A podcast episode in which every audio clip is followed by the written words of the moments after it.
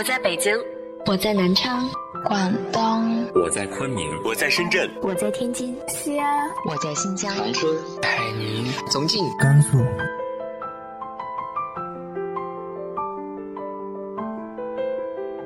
这里是 FM 幺八零八四，昨天的你的现在的未来，我是主播背着吉他的蝙蝠女侠。无论你在哪儿，这里都有我的温暖等你。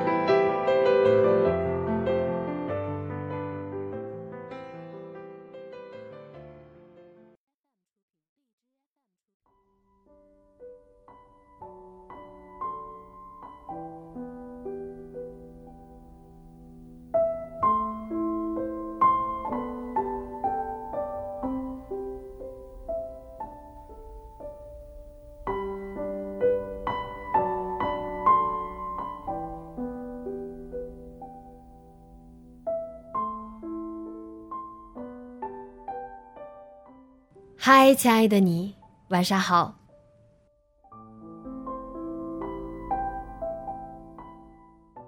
很多朋友会说自己有拖延症，可是你真的知道拖延症是什么吗？我们真的没有办法战胜它吗？今天和大家分享的是来自于悟空的花果山的“生命很短暂，万万别拖延”。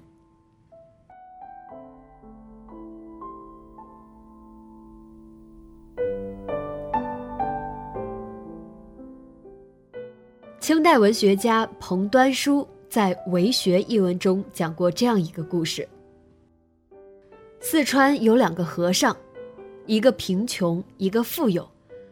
穷和尚对富和尚说：“我想去南海，怎么样？”富和尚说：“您靠什么去呢？”穷和尚说：“我靠着一个水瓶和一个饭钵就够了。”富和尚说。四川离南海几千里，我一直想雇船去，也没能成行。你只带这两样东西，不可能实现。可第二年，穷和尚从南海回来了，并告知富和尚。富和尚面露愧色。成就穷和尚的，正是行动力；打败富和尚的，则是拖延症。很多时候，我们也跟那个富和尚一样，想做成一件事，也能做成一件事，结果却因为各种借口和拖延，没有做成或者做好一件事。拖延症是一种明知道会影响自己做事的效果或者自身做事的态度，却仍然自愿推迟既定事项的行为。拖延症是一种不必要的自愿推迟，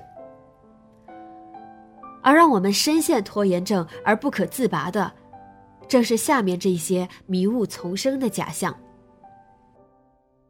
假象一：我在压力下工作会更出色。有这样想法的人，一是因为他们信奉压力就是动力。可笑的是，有时他们会有这种信念。往往只是因为别人的灌输，他们把压力当做推动自己成长的手段，但从来没有问过自己，它到底管不管用。二是因为他们曾在身处压力的情况下创造过一些好的成绩，所以他们迷恋这种成功经验。尽管这种无意识的心理依赖，连他自己都没有察觉到。而真相是，对大多数人来说，追求刺激与拖延并无关联。时间压力往往会导致更多的错误。社会心理学家研究表明，当一个人完成简单重复性的工作时，压力对他的作用是正面作用大于负面作用；当完成复杂创造性工作时，压力的作用往往是负面作用大于正面作用，所以不要用拖延的方式去给自己制造时间压力，因为它只会让你表现得更糟，而不是更好。假象二，问题有可能因为拖延而自动消失或者解决。我不喜欢因为解决问题而带来的痛苦。追求快乐、逃避痛苦是人类的天性之一，与解决问题相伴的往往正是痛苦。你太肥了，这是问题；管住嘴，迈开腿，战胜天性。这是解决方案，也是痛苦。你缺钱，广开源、善节流、提升能力，这是解决方案，也是痛苦。你有工作没有搞定，这是问题，动手完成它，这是痛苦。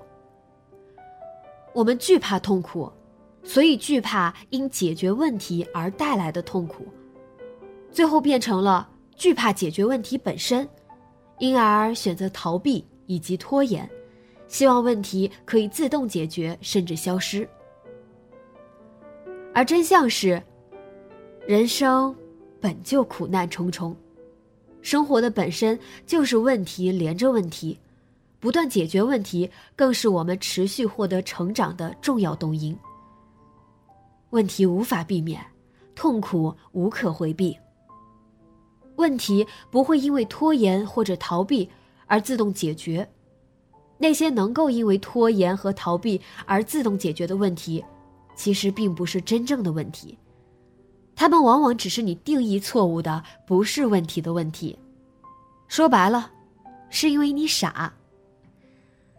所以，问题和痛苦都无法回避。不要因惧怕解决问题而需要承担的痛苦而逃避和拖延，因为如果你不去解决问题，迟早就会变成问题本身。假象三，我还有很多时间来解决我需要解决的问题，我会花很短的时间来搞定我需要完成的事情，我明天就会有更好的状态来做这件事。过分乐观也是人的天性之一。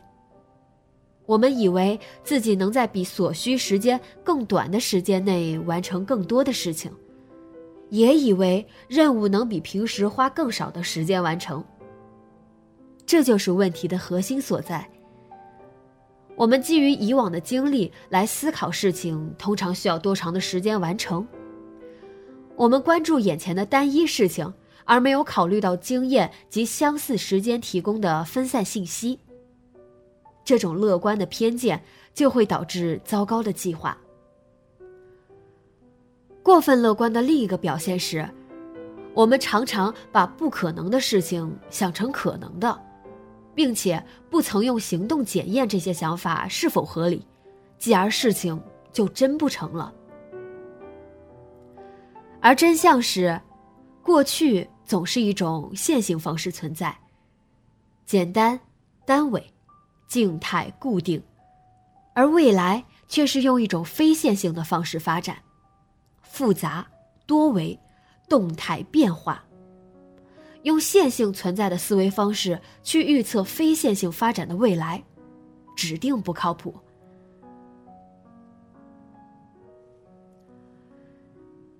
心理学家研究发现。我们对自己的情感预测，往往还没有气象专家对天气情况预测的准确。我们总是容易以当下的心情去预测未来的感受。比如，当你吃完饭去购物，就往往会低估未来一周会吃多少，而少买了东西。换用经济学术语来说，就是当时的边际效应最大化。往往会导致你对未来需求的低估，所以永远不要高估你在未来的表现，也不要试图以当下的心情去预估未来的感受。要悲观计划，乐观执行，要用实际行动去验证自己的想法。假象四，人人都有拖延症，我拖延很正常。我就是一个拖延的人。我不是拖延，我只是在追求更完美的结果。很多文章都在告诉我们，人人都有拖延症，拖延症很正常。但过分强调这些说法的扯淡之处在于，一是它可能会变成根植于你大脑深处的信念，让你觉得自己有拖延症就是理所应该，从而不再去寻求改变的策略。它就变成了一种自我设限。二是，他们并没有告诉你，不正常的拖延症到底是什么样子。虽然人人都有拖延症的倾向，毕竟它来源于我们的天性，而且大多数情况下，它并不会对我们产生多大的负面影响。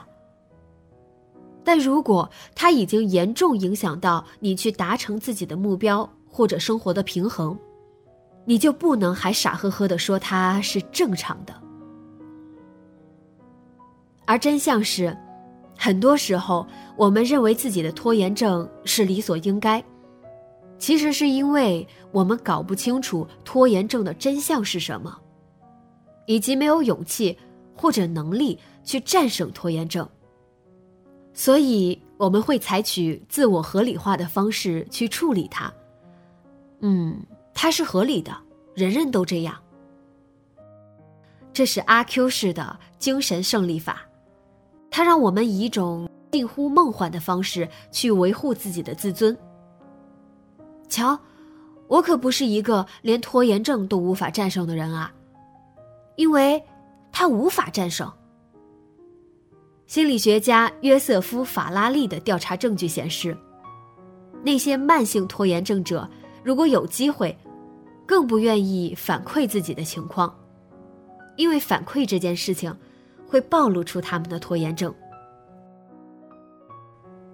你没有必要刻意给自己贴上拖延症者的标签，也没有必要对人人都有拖延症这样的观念深信不疑，因为他们都容易导致你自我设限。所以，你要学会把自己关注的焦点放在你的目标上，以结果作为标尺。来衡量和评估自己在完成过程中的一切行为，去区分出哪些是拖延行为，哪些是非拖延行为，而不是预先在自己的大脑中种下偏见。假象五。其实我感觉我并不喜欢做这件事，我得等我有了状态才能干得更好。在那之前，先拖着。有时候我们拖延，是因为觉得自己可能并不喜欢这件需要去完成的事，找不到那种想要开始做的快感。其实，这纯粹是矫情。许多事你都没有开始做，你哪里会知道自己喜欢还是不喜欢？许多事。你都没有做好，你哪里会知道自己喜欢还是不喜欢？许多事，不是因为喜欢了才去做，而是因为开始去做了，做好了，才喜欢。可惜，大多数人都高估了他们对自身的了解程度，也高估了喜欢的感觉对于完成一件事情的重要程度。因为他们从来都不曾怀疑过这些，而真相是，实用心理学的权威威廉·詹姆斯说：“行动似乎是随着感觉而来，可是实际上，行动和感觉是同时发生的。如果我们使我们意志力控制下的行动规律化。”也能够间接的使不在意志力控制下的感觉规律化。也就是说，感觉与行为往往同时发生，感觉可以影响行为，行为也可以产生感觉，而感觉往往太难控制了，因为它既不可琢磨，也抽象，而行为则相对比较容易控制。看得见、摸得着，所以我们可以通过行为的改变来带动感觉的变化。所以，拖延并不会帮你找到开始做一件事的快感，但行动可以。所以，不要让喜欢的感觉成为你拖延的理由，而是要用持续的行动来告诉你，真实的感觉到底是什么。尽管我知道，这多少有些反直觉。知晓就是力量，要认清有这些都是人的本性。更重要的是。能够倾向于认清我们做什么事，就能走向改变。拖延症表面上是行为问题，深层次是习惯问题，本质上是心智问题。但我们终将战胜它，因为每个人都拥有不断成长的天赋。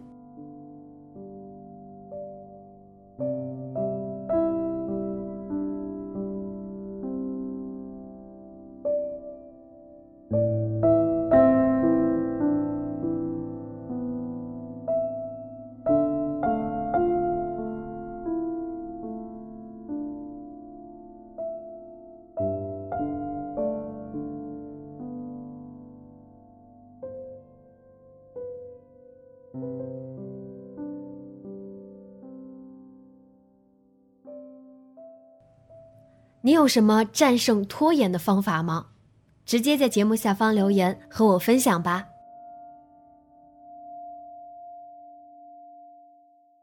今天的节目就到这里，节目原文和封面请关注微信公众号“背着吉他的蝙蝠女侠”。电台和主播相关，请关注新浪微博“背着吉他的蝙蝠女侠”。今晚。做个好梦，晚安。